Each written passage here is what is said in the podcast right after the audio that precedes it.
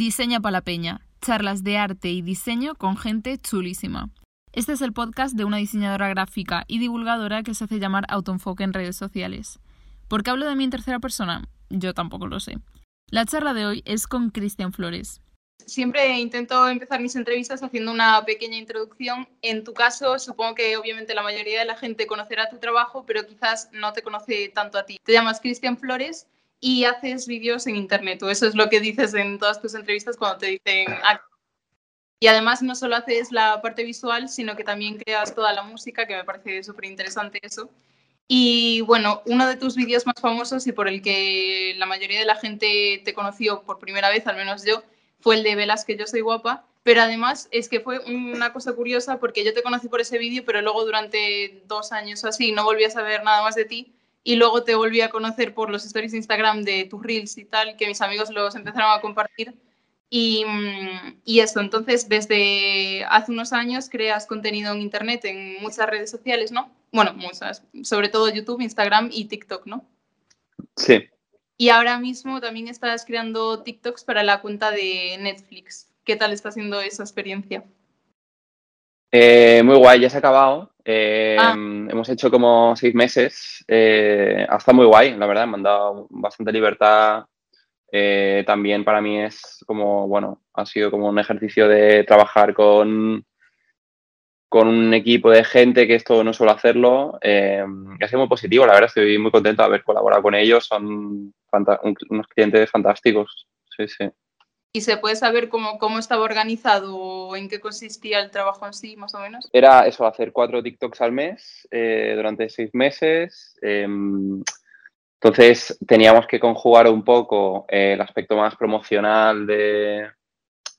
Es que ellos también, o sea, acaban de lanzar el canal de TikTok y creo que están como desarrollando también la estrategia mientras, mientras van haciendo la movida. Eh, por ejemplo, los, mis vídeos no, no han funcionado muy bien en su canal, por ejemplo. Esto es una cosa muy curiosa que como un contenido en un canal funciona de una manera y en otro completamente diferente, como, como tengo yo la suerte de que a mí me funcionan bien. Que es como una plataforma un poco extraña, o sea, nadie sabe muy bien cómo funciona, ¿no? Bueno, ninguna red Total. Ya es incontrolable. Sí, nadie, nadie sabe cómo funciona nada, eso desde luego. Eh, a, ningún nivel, pero claro, em, esto también ocurre, pero joder, que ellos han sido súper generosos y me han tratado genial. Es, es un experimento, o sea, lo, normal es que las cosas no funcionen. Eso es lo normal. Y además, sí, también están como ahí o sea, aprendiendo, empezando en la plataforma. Efectivamente, TikTok ahora mismo es un sitio desconocido para las marcas y para los usuarios también. O sea, esto todavía le queda mucho para, para ver cómo, cómo se establece. Y como estamos hablando, tus vídeos llegan a muchísima gente y quería saber eh, cómo llevas la mm, interacción que genera tu contenido. Me refiero a la cantidad de comentarios que recibes y tal, tanto positivos o negativos. ¿Cómo lo llevas eso? ¿Te abruma o, lo asimilas bien? Eh, no, no, o sea, creo que lo llevo bien. A mí me hace muchísima ilusión, o sea, yo flipo, o sea, para mí es una sorpresa gigante. También está el hecho de como que no pongo mi cara ni nada, no, creo que es muy diferente a, si yo pusiera mi cara. Entonces, no recibo comentarios negativos. La gente que está está porque quiere y, o sea, sí, algún, algún comentario habré leído, pero es que no, que realmente la gran mayoría son súper buenos y a mí me, o sea, a mí me dan la vida, me río un montón, me hacen sentirme súper valorado, que joder, pues es algo muy bonito. La sección de comentarios de TikTok a mí también, bueno, depende de qué vídeo, ¿no? Pero en general me parece como súper interesante porque además es como si fuesen, o sea, más chistes, ¿sabes? Dentro de la sección de comentarios, como que potencia mucho más el contenido, lo hacen mejor, al menos para mí. Sí, sí, eh, yo con, TikTok estoy flipando, la verdad. Eh, el recibimiento que tengo ahí, los comentarios que me encuentro, la gente tan amable que es, em, es muy heavy, es muy heavy. Y parece por algún, bueno, supongo por generación, como yo estoy más como en Instagram, como que mi vida personal se cruza más con Instagram, parece que como que no le doy tanto, ¿no? Como que Instagram, a veces tengo esa sensación de que, de que siento que, de que el sitio donde, donde pertenezco es Instagram y no le, no le hago tanto caso a TikTok, pero, pero es que, joder, pues que es flipante. O sea, en verdad, mejor sitio para, para, para mi contenido. Hay vídeos que, o sea, mis vídeos favoritos suelen funcionar mejor en, en TikTok que en Instagram. Ya, es que es verdad, porque los Reels, o sea, es el mismo vídeo, ¿no? Que subes a TikTok y a Reels, pero también has visto que funcionan de manera muy diferente o, qué? Algunos, algunos sí. Normalmente van más o menos a la par, pero algunos que a mí me gustan mucho en, TikTok, mm, o sea, como sí, por algún motivo funcionan mejor, otros me sorprenden. Eh, no sé, eh, esto es qué es esto, que nadie sabe. Y por ejemplo, en TikTok, o sea, no sé si miras tus estadísticas y tal en cuanto a la gente que te sigue, las edades, porque eso es algo que me genera curiosidad en cuanto a pues tu. si quieres, lo miro rápido. Porque ya te dije que a mi madre también le encantan y que le gusta. Ah, qué fuerte. Pues, por favor, un saludo a tu madre, que, que grande. Vale, solo me sale el sexo y luego las ciudades. La edad no me sale. Pero bueno, entiendo que deben ser más jóvenes que, que en Instagram. ¿De países el top, o sea, España? O de países es España es el 30%, Argentina el 17%, México 15%, Colombia 9%, Chile 7%. Sí, bastante, funciona bastante bien en Latinoamérica. Sí. Gente majísima también la que me escribe de Latinoamérica. Y he visto que en una entrevista de 2017 decías que te costaba tener seguridad en tu trabajo. ¿Esto ha cambiado o sigues teniendo como síndrome del impostor un poco? No, ha, cambiado, me siento mucho más seguro, sobre todo a partir de, esta etapa como de vídeos azules, que es la primera vez que he sido capaz como de manera consistente mm, hacer contenido, eh, que durante, sobre todo durante dos meses, como en marzo, abril, estuve mm, de lunes a jueves haciendo un vídeo cada día distinto, mm, pues ahí sí que me he encontrado con, hostia, joder, pues yo creo que más o menos voy conociendo mi propio lenguaje, lo voy desarrollando y más o menos le voy pillando tranquillo a las cosas que me hacen gracia, a cómo eh, producir algo de manera como rápida y solvente, sin enamorarme mucho, ¿sabes? Sin que me, sin que me pese mucho. Mm. Eh, entonces, yo creo que eso, o sea, siempre está la duda, siempre tienes etapas, o sea, antes de empezar con, con estos vídeos azules, yo en enero estaba como súper depre, o sea, como que no sabía a nivel creativo, o sea, estaba como que no sabía qué hacer. Y esto forma parte de como de la vida del profesional creativo, que hay rachas, estos son rachas y si tú te dedicas a crear va a haber momentos en los que estás más inspirado, en los que no. Bueno, quería hablar contigo de la importancia de tener referentes. Vi que en varias entrevistas también dijiste que hasta los 22 o 23 años no te considerabas una persona creativa y que una de las primeras personas que impulsó a empezar a crear es Bo Barnham, no sé si se pronuncia así. También quería preguntarte que cuáles son tus referentes, pero si pueden ser personas más jóvenes que creen contenido en redes sociales. Sí, total, total. Em, de hecho, esto es algo, em, últimamente me fijo mucho pues, en, en, Peña que veo en TikTok, que aunque TikTok no, no es tanto una red como en la que tú vas a buscar a tu creador favorito o lo que sea, sino que es un poco zapping, ¿no? Sí. Em, sí que sigo a mucha gente que es más joven que yo en TikTok. Está el Toborowitz, este me, me, gusta mucho, aunque últimamente no sube nada, pero em, también me flipa Kulomala, o sea, Kulomala que hace memes en Instagram, chica más joven que yo, es fantástico. Todos estos compañeros, compañeras de Kulomala me, joder, me inspiran un montón, me han ayudado un montón a, a hacer como ¿no? Como estos vídeos más cortos, más, venga, va, como memeizar mi contenido de alguna manera. Em, pero sí, o sea, te diría que Culo Mala, por ejemplo, es un referente clave ahora mismo para mí. Yo, de hecho, descubrí cuentas de ese estilo gracias a ti. Una es Floracepan o algo así, ¿no? Se llama Dos o mm. algo así. Me parece muy interesante y no sé, o sea, bueno, tienen bastantes seguidores, pero creo que merecen más reconocimiento. Sí, sí, sí, eh, merecen mucho más, pues se lo ocurran mucho. Están haciendo ahí em, como un, sí, como, bueno, una producción como de memes políticos, pero a la vez súper entretenidos, nada panfletarios, que, joder, que merecen de mucho más reconocimiento, desde luego. Y bueno, veo que eso, que apoyas a las personas jóvenes. De hecho, también vi un story tuyo en el que decías que querías ir al Puberty, el festival de arte ¿no? y música y tal de Madrid. No sé si al final fuiste, creo que sí, ¿no? ¿O no? Sí que fui, sí. pues es fatal. Pues es fatal. Pues fui a, fui a ver a pinchar a DJ Brava, que es amiga mía, y claro, me encontré un panorama de gente como, bueno, yo tengo 33 años, claro, y ahí el más viejo tenía 20. Es eh, mayor. Sí, pero, pero fue muy guay, fue muy guay. Mola mucho el Power Team. Y bueno, una de las participantes de este festival es M de Amores, que es una chica andaluza genial que hace alfombras, también totes, camisetas y, bueno, sobre todo está en TikTok, es donde es más conocida. Y de hecho tengo una mini pregunta sorpresa de parte de ella, que es, eh, ¿cuál es tu personaje favorito de Shrek y por qué? eh, hostia, joder, esto es como pregunta, esto es una pregunta muy jodida. No, pues me voy a decir el burro, el burro, el burro es muy divertido. Eh, me hace mucha gracia, está como súper bien escrito. Vi esa peli cuando era pequeña y no la he vuelto a ver, pero de hecho vi un, un vídeo de Estela que analizaba la peli. Bueno, de hecho es que me encantan todos sus vídeos, lo descubrí también por ti. Y también vi otro vídeo de Javi Alonso, no sé si lo conoces, que es un chico de Madrid, hablando de la gentrificación. Como temas súper complejos, pero poniendo ejemplos de la película. Y tengo ganas de volver a verla ya solo por esos dos vídeos. Que... Claro, claro. Sí, sí, mola, mola mucho Rex. Un referente generacional total. Y en la entrevista que te hicieron en Gente 2020 dijiste que no te importaba hablar de dinero, de cómo gestionarlo, cómo venderte, etc. Así que en nombre de todas las personas de la generación Z que creamos contenido en redes sociales, me gustaría hacerte algunas preguntas, porque claro, mi entorno son o, o boomers o personas que, que no se dedican a redes sociales. Perfecto, claro. ¿Cómo conseguir y gestionar colaboraciones con marcas? Bueno, aquí entramos en, en, en, en, un terreno en el que yo siempre, o sea, trato de ser como muy cuidadoso. Eh, yo soy un ejemplo muy extraño de esto. Eh, yo nunca, o sea, a mí siempre me han escrito para colaborar. Yo no, he tenido la suerte de no tener yo que ir a escribir a gente, que, que, que es una estrategia súper válida y creo que es algo que se puede y se debe hacer. ¿eh?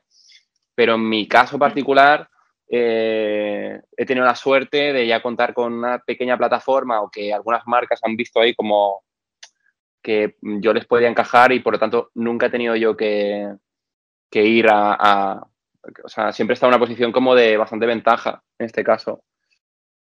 Entonces, claro, yo no soy un ejemplo aquí de nada porque lo normal sería picar piedra, enviar mails, enseñar cosas que has hecho, ¿no? Eh, y yo me he librado de eso, por ahora por ahora, esto nunca se sabe. Y por ejemplo, o sea, a mí me ha pasado, bueno, llevo unos meses solo creando contenido que me tampoco he contactado y me han contactado marcas, pero claro, o sea, por ejemplo, a la hora de gestionarlo, imagínate que te dicen, queremos que hagas un TikTok, eh, ¿cuánto costaría? Y tú como, o sea, ¿cómo valorar, qué aspectos hay que tener en cuenta, por ejemplo, para valorar eso? Bueno, yo lo que hacía al principio, o sea, o sea, yo empecé pues cobrando muy poco, o sea, pues a lo mejor cobraba un vídeo por 300 euros. Eh, yo lo que trataba de pensar era cuánto le iba a costar eh, hacer ese vídeo si se lo encargaban una productora eh, normal, una productora de vídeo. Y claro, siempre me salían unas cifras muy heavy y, ¿sabes? Claro. A lo mejor no hay nadie que te haga un vídeo por menos de 5.000, 10.000, 15.000, es que depende, depende, depende de lo que hagas. Entonces yo, o sea, mi, mi movida es que yo aglutino eh, todas las partes para, y entonces pido un precio en el que creo que, que estoy bien cobrado, pero es verdad que es un ahorro enorme para, para la empresa que te, que te contrata. Verdaderamente difícil, ¿eh? Yo, pues, claro, si, si te piden cuánto, cuánto, cuánto vale un TikTok, es que también depende mucho de la situación, porque también es cierto que ha habido momentos en los que no tenía pasta y he cobrado un vídeo mucho más barato que lo que suelo, o sea, a lo mejor tres veces más barato de lo que lo suelo hacer, ¿sabes? Eh, es, es, un, es un lugar extremadamente complejo para el creador, creadora que está empezando. Eh, es que depende de eso, depende de si tienes dinero, si necesitas el dinero para sobrevivir este mes, claro. Eh, yo, o sea, yo, si, lo, lo, lo, que yo te puedo decir, por ejemplo, aquí, es que las marcas siempre tienen más dinero del que te ofrecen. Siempre tienen más dinero del que te ofrecen. Idealmente yo trato de pedir un dinero por el que yo me sentiría cómodo si me, dijeran, si me dijeran que sí, ¿sabes? Pero yo no me siento que me están timando, ¿sabes? Pero esto puede variar pues de eh, muchos factores, pero bueno, si también yo controlo el tema de vídeo y, cuando yo hago un vídeo suele llevar la música y entonces eh, yo ya he aprendido, por ejemplo, que cuando una persona hace una música, una cosa es cobrar la producción de la música, pero otra cosa es cobrar la licencia de la música, ¿sabes? El hecho de que yo te licencie la música, eso tiene otro precio. Y luego si te hago el vídeo, pues es otro precio. O sea, como que yo, ¿sabes? Como que yo juego con, con esta ventaja de que eso de que hago todo, ah, me encargo de todo al final. Y yo más o menos ya voy sabiendo, llevo ya tres o cuatro años, ya me ha dado tiempo a, entender em, cuánto vale el trabajo, cuánto se paga, cuánto... cuánto claro, y además no solo tampoco es el contenido en sí, sino toda la audiencia a la que va a llegar por tu seguidores, ¿no? Eso, claro, eso aparte. Esto es nuevo, ¿eh? Esto yo hasta hace tres meses no tenía, o sea, yo tenía 7, 8 mil seguidores. Instagram, en, Twitter, en TikTok, en todos lados. Eh, ¿Cómo sobrevivir siendo autónomo en Españita? Bueno, em, tienes que hacer el esfuerzo de querer a tu país. o sea, tienes que ser consciente de que el dinero que te quitan por muy mal que esté todo montado para el autónomo, que realmente somos como, bueno, unos apestados, cuando te llega la declaración de la renta y te sale a pagar, es creo que lo más fácil es pensar, bueno, este dinero va a ir al eh, Estado y el Estado se va a encargar de tal, porque es que como te pongas a pensar que ese dinero, que te han quitado mucho dinero, que no sé qué, es como, no, tío, ya está, o sea, las carreteras cuesta mantenerlas, los hospitales, o sea, esto hay que mantenerlo y, ya está. O sea, tienes que hacer como un gesto altruista. Eh, y también yo, en mi caso, yo, por ejemplo, cuando me han quitado Hacienda, es porque ese año me ha ido bien. Entonces, bueno, ese, dinero pues no, me ha hecho falta. Claro que lo hubiera preferido, pero es que no es mi dinero. Eh, me puede gustar más, me puede gustar menos, pero al final, si me quitan, quiere decir que a mí me está yendo de puta madre y que, que no pasa nada, ya está. ¿En qué momento piensas que es necesario eh, buscar representante? Como creador de contenido. Ya, ya, ya, ya. No tengo, no, tengo, no. Ah. Lo he pensado en dos etapas de mi vida, eh, pero por ahora siento que a mí no me hace falta. Que como me llegan más o menos mails, mm, concurro de manera frecuente eh, y yo ya sé los precios y tal, no siento que un repre me, me fuera a dar nada que yo necesite. En el momento en el que llegue alguien y me diga, oye, pues he pensado en unas oportunidades para ti que, es, que, tú no puedes alcanzar solo, eh, pues lo pensaré, pero mientras mm, a mí no me hace falta. Vale. Hablando de TikTok, que no sé si es tu red social favorita o de las que más te gusta. me gusta mucho, me gusta mucho. Yo creo que soy más de Instagram, pero, pero me gusta mucho TikTok. Eh, no sé si has visto los TikToks de Emily Sugey, una chica de Estados Unidos que rediseña logos de marcas famosas que se han hecho súper virales estos ah, días, semanas. No lo, he visto, no lo he visto en una chica, lo he visto en un chico eh, que es fantástico, que como que rediseña el logo de Apple y de Starbucks y, de Spotify. Pero esta chica no, no la recuerdo en concreto. Pues eh, es que además mm, luego fui a la cuenta del chico este y toda la gente le estaba comentando, en plan, sabemos que tú fuiste primero, no sé qué. Ah. Y bueno, pues la chica se hizo viral, pero a nivel, no sé, 20, 30 millones de visualizaciones cada vídeo de ese estilo. Y las marcas le han empezado a contactar y a comentar, tipo Doritos, Disney Channel, Fenty Beauty, bueno, todo así. Quería hablar contigo como del impacto que puede tener TikTok, porque yo creo que hay mucha gente que aún piensa que, bueno, sobre todo yo creo que la gente que no tiene TikTok, que piensa que es solo una app de bailes y que no hay nada más, y que quizás ni siquiera hay oportunidades de trabajo. Sí, sí. En, en cuanto a las oportunidades de trabajo en TikTok, yo tampoco lo tengo claro. Eh, me llegan ahí como rumores de que TikTok no es una red muy monetizable, no sé qué. No lo tengo Yo es que no lo sé. Es, es una parcela que no, que ni siquiera me interesa, o sea, que si me viene una marca me dice, eh, haznos un vídeo y, ponlo en TikTok, bueno, pues yo, pues si me lo pagan bien, pues yo lo pongo, pero más allá de esto, hay una parte de TikTok que seguramente la parte mayoritaria, eh, probablemente, que es una aplicación de bailes y de, como de challenges, eh, así como, bueno, pues mainstream y lo que sea, pero hay toda una parte de TikTok que es increíble que está como vive de genial, o sea, se representa como nunca antes se ha representado en el mundo la otra edad, o sea, el otro, eh, la peña LGTBI, eh, la peña, bueno, es que, es que, bueno, es que es fantástica, es que de todo, es que de todo, es que eh, hay un humor en la gente joven buenísimo, o sea, que, que que, un, humor político además, que eso a mí me parece súper esperanzador para, para el futuro, o sea, y eso está ocurriendo en TikTok, ni en Instagram, ni en Twitter, ni en, bueno, en YouTube, es diferente. O sea, que mm. TikTok es muchísimo más que, los bailes de, la página de inicio, por supuesto. Es que realmente, o sea, Instagram llevaba muchos años y yo nunca he visto tantas cosas como en TikTok en tan poco tiempo. Eh, Instagram no favorecía ese tipo de contenido y TikTok como especie como de reencarnación de Vine sí que ha sabido como eh, integrar ese potencial en, en la app y, joder, pues no sé, yo estoy súper contento con eso. Bueno, yo he de decir que tengo un poco de relación amor-odio con TikTok porque empecé a hacer directos cuando llegué a los mil seguidores, en plan, ya puedo hacerlos. Y mm, estaba haciendo un directo con una chica y de repente se me cortó y me prohibieron ya a partir de este momento hacer directos porque dicen que soy menor de edad y tengo 21 años. Entonces les envío mi DNI, o sea, tapando algunos datos y tal, como decían.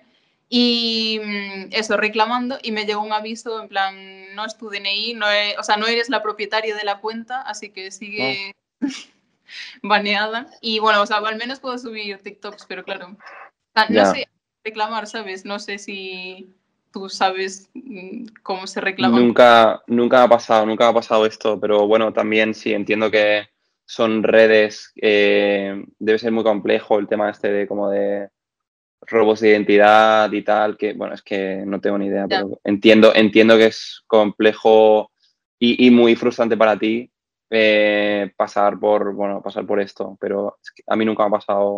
Es que lo, o sea, bueno, yo prefiero mil veces obviamente que me quiten hacer directos que subir contenido, ¿no? Pero sí, claro. o sea, hay, da un fallo y ya no hay nada más que hacer, ¿sabes? O sea, ya nadie te escucha porque envías mails y obviamente les da igual o ni los van a leer. Sí.